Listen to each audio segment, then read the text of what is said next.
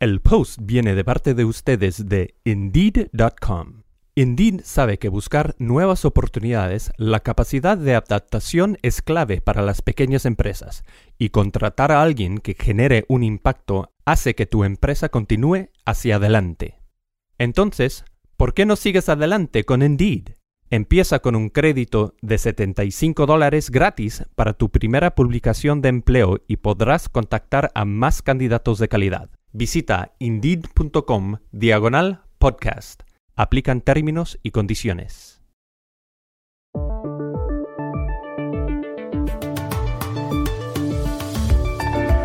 El presidente de Estados Unidos, Donald Trump, admite que le ha restado importancia al coronavirus para no crear pánico entre los ciudadanos. Se lo ha dicho en una entrevista al periodista Bob Woodward para el libro titulado Rage, Rabia, que sale a las librerías el 15 de septiembre. Apartes del texto, incluidos los diálogos de viva voz, se acaban de conocer. I wanted to always play it down. I still like playing it down. Yes, sir. Because I don't want to create a panic. En las 18 horas de entrevistas con Woodward, Trump afirma además que no cree que su antecesor Barack Obama sea inteligente y que el líder norcoreano Kim Jong-un piensa que el expresidente estadounidense es un imbécil. Hoy, aquí, la controversia y más detalles. Faltan 54 días para las elecciones del 3 de noviembre en Estados Unidos y Joe Biden va a ganar, según le dijo a nuestra compañera Dori Toribio el profesor Alan Lickman, que enseña en American University en Washington, D.C., y a quien muchos conocen como el Nostradamus de la política electoral en ese país. ¿O no, Dori? Sí, Espinosa, desde 1984 Alan Lickman ha pronosticado quiénes iban a ser los presidentes de Estados Unidos. Acertó, por ejemplo, cuando fue reelegido Ronald Reagan, también en el triunfo de George Bush padre, en los dos de Bill Clinton, en las victorias de George W. Bush, en las de Barack Obama y, sorprendentemente, en la de Donald Trump hace cuatro años. Más adelante, las claves. Hola, bienvenidos a El Washington Post. Soy Juan Carlos Iragorri, desde Madrid. Soy Dori Toribio, desde Washington, D.C. Soy Jorge Espinosa, desde Bogotá. Es jueves 10 de septiembre y esto es todo lo que usted debería saber hoy.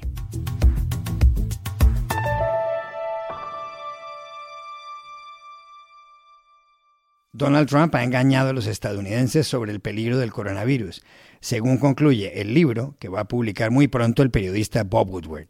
Woodward, de 77 años, es famoso por haber destapado junto con Carl Bernstein, aquí en The Washington Post, el escándalo Watergate que precipitó la renuncia de Richard Nixon en 1974. Una de las principales revelaciones del libro consiste en que Trump le admitió al periodista que en público le ha restado importancia al coronavirus, tal como escuchábamos al principio de este podcast. Pero además le dijo que la enfermedad se transmite de una forma compleja y curiosa no solo por el contacto con las manos, sino a través del aire, y que es más mortífera que la gripa intensa.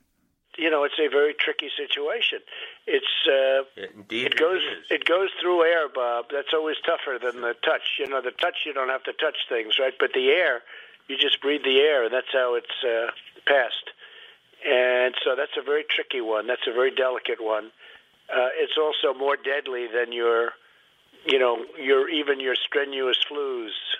Eso contrasta con lo que había manifestado Trump a finales de febrero, que el virus desaparecería por milagro, así la situación empeorara antes de mejorar. Poco después de que el Post publicara los extractos del libro de Woodward, el candidato presidencial demócrata Joe Biden se fue lanza en ristre contra Trump. Así es, Dori. Dijo que el presidente les ha mentido a los estadounidenses, que lo hizo a sabiendas de la amenaza que suponía el virus durante meses, que tenía la información y que fracasó deliberadamente en su trabajo. He lied to the American people. He knowingly and willingly lied about the threat it posed to the country for months. He had the information. He knew how dangerous it was. And while this deadly disease ripped through our nation, he failed to do his job on purpose. Trump habló posteriormente, reiteró que quiere mucho a Estados Unidos, que a él no le gusta ver a la gente con miedo ni crear pánico, ni conducir al país o al mundo a un frenesí. Well, I think uh, if you said in order to reduce panic, perhaps that's so. The fact is, I'm a cheerleader for this country. I love our country. And I don't want people to be frightened. I don't want to create panic, as you say. And uh, certainly, I'm not going to uh, drive uh, this country or the world into a frenzy.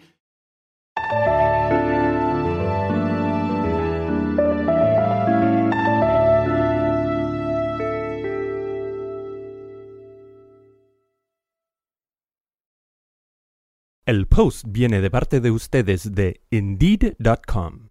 Indeed sabe que buscar nuevas oportunidades, la capacidad de adaptación es clave para las pequeñas empresas, y contratar a alguien que genere un impacto hace que tu empresa continúe hacia adelante. Entonces, ¿por qué no sigues adelante con Indeed? Empieza con un crédito de 75 dólares gratis para tu primera publicación de empleo y podrás contactar a más candidatos de calidad. Visita indeed.com diagonal podcast. Aplican términos y condiciones. Cada vez que hay comicios presidenciales en Estados Unidos, medio mundo presta atención a las predicciones de Alan Lichtman. Lichtman, que dicta clases en la capital de Estados Unidos, no se ha equivocado en su pronóstico en las últimas nueve elecciones. Nueve.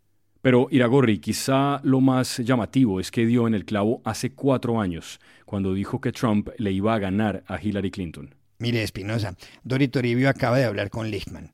¿Qué le dijo el profesor Dori? Pues Juan Carlos, a la pregunta de cuál es su predicción definitiva esta vez, este 2020, respondió clarísimo que Trump va a perder y que va a convertirse en el primer presidente de Estados Unidos que pierde la reelección desde 1992, cuando George Bush padre fue derrotado por Bill Clinton.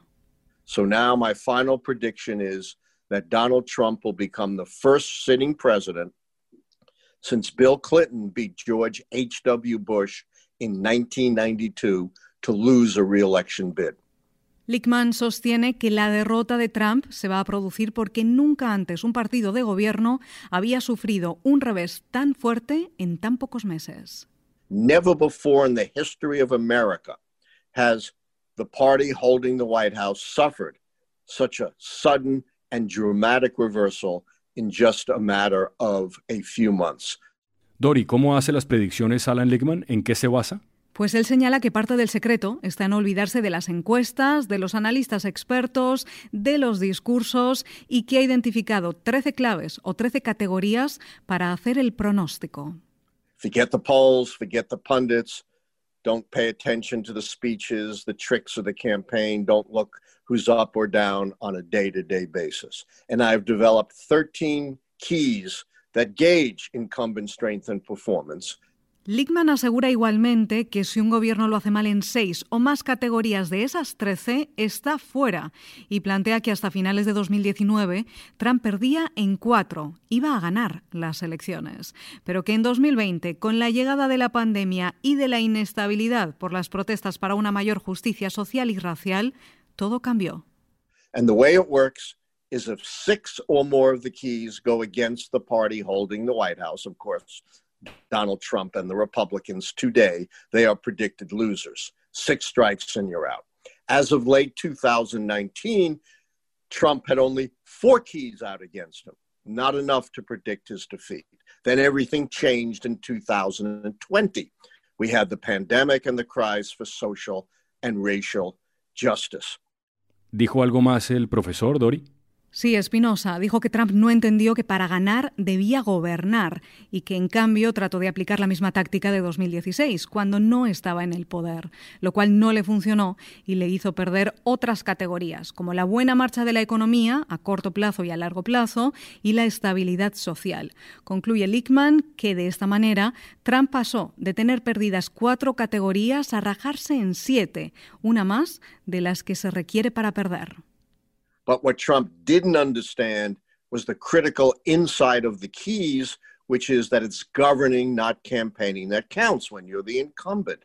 And instead of substantively dealing with these challenges, Trump reverted to his 2016 playbook when he was the challenger and tried to talk his way out of them. It didn't work.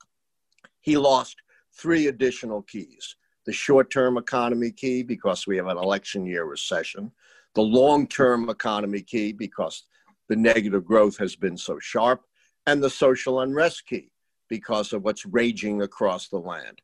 So he went from four keys down to seven keys down, one more than is needed to predict his defeat.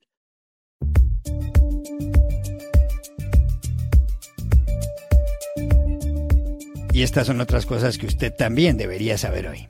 A propósito del lanzamiento de su nuevo libro titulado Un mensaje optimista para un mundo en crisis, el expresidente Juan Manuel Santos ha dicho algunas cosas aquí en Colombia. Una de ellas, sobre su sucesor, el presidente Iván Duque, la expresó en un diálogo con la periodista María Jimena Duzán de la revista Semana. Em, yo lo que, lo que menciono sobre el barco a la deriva sin capitán es porque parte de las protestas que vimos en noviembre era por eso, porque la gente se sentía como sin mando, sin conducción. Santos también indicó que no le entregó el país a las FARC, como dicen sus opositores, sino al partido uribista Centro Democrático, y que los exintegrantes de esa guerrilla no han dicho aún toda la verdad del conflicto. Los Rolling Stones abrieron este miércoles una tienda en Londres. Situada en Carnaby Street, se pueden comprar desde una chaqueta de cuero por 110 libras esterlinas hasta una mascarilla de seda para protegerse del coronavirus por una décima parte. Preguntado por qué abrir esta tienda en medio de una pandemia, Mick Jagger respondió que él, Keith Richards, Ronnie Wood y Charlie Watts son una banda optimista. La música de fondo que oirán los compradores en la tienda será, claro, de los Stones. Y aquí termina el episodio de hoy de El Washington Post, El Guapo. Por favor, cuídense mucho. Y pueden suscribirse a nuestro podcast en nuestro sitio web, elwashingtonpost.com, seguirnos en nuestra cuenta de Twitter, arroba el post, y también nos encontrarán en Facebook buscando el Post Podcast. Chao, hasta mañana.